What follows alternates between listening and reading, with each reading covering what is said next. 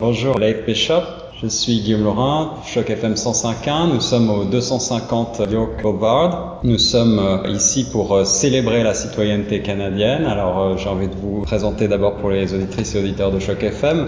Vous êtes le directeur de l'Institut pour la citoyenneté du Canada. Est-ce que, Madame Bishop, vous pouvez en un mot nous présenter tout d'abord les programmes de cet institut? Can you uh, present for the auditors the, Of course. the, the programs? Oui.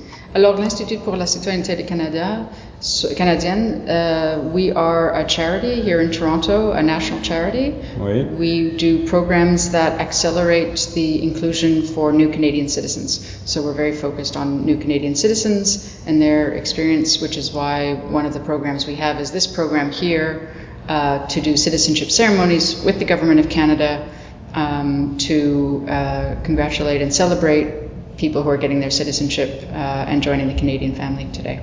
Alors l'Institut euh, pour la citoyenneté canadienne, donc euh, si je comprends bien, ces programmes portent euh, essentiellement sur l'aide aux nouveaux arrivants ici au Canada et les cérémonies comme la cérémonie à laquelle on a eu la chance d'assister tout à l'heure, cérémonies donc qui ont permis à une quarantaine de personnes de devenir canadiens sous nos yeux, changer de vie avec beaucoup d'émotions, également aussi beaucoup de, de détente, des témoignages ont été partagés, des tables rondes.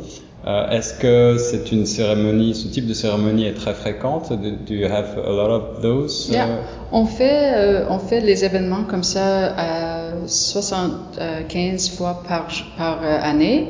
Um, wow. Tout le pays, alors tout le pays. Alors c'est pas ici seulement à Toronto, mais on fait euh, plusieurs à Vancouver, à Halifax. On fait euh, dans chaque euh, les, de les villes, les grandes villes du Canada. On a fait un à Whitehorse um, l'année l'année dernière.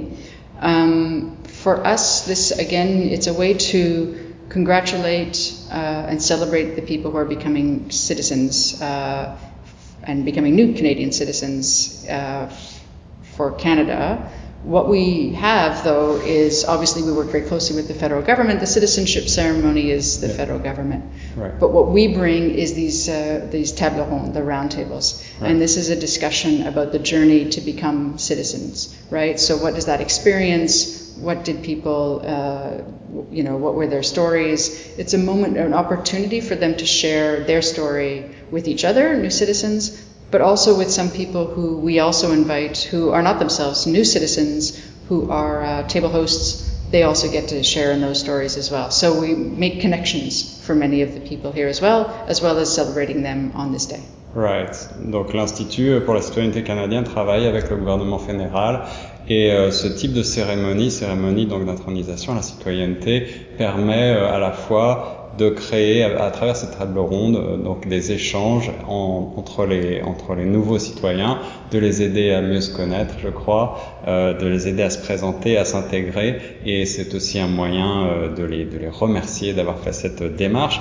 Euh, Madame Bishop, euh, quel est pour vous aujourd'hui le sens de la citoyenneté canadienne? Quelles sont les valeurs portées par le Canada aujourd'hui? Well, you know, we hear that from the people themselves who are becoming Canadian citizens. So we have what we call a share back after these roundtables, and that's where some of those stories and those themes come through. So people um, uh, talk about their experience in coming to Canada. They uh, generally feel very welcomed here. Uh, they often talk about the opportunity for their children that uh, comes from arriving in Canada and becoming Canadian citizens.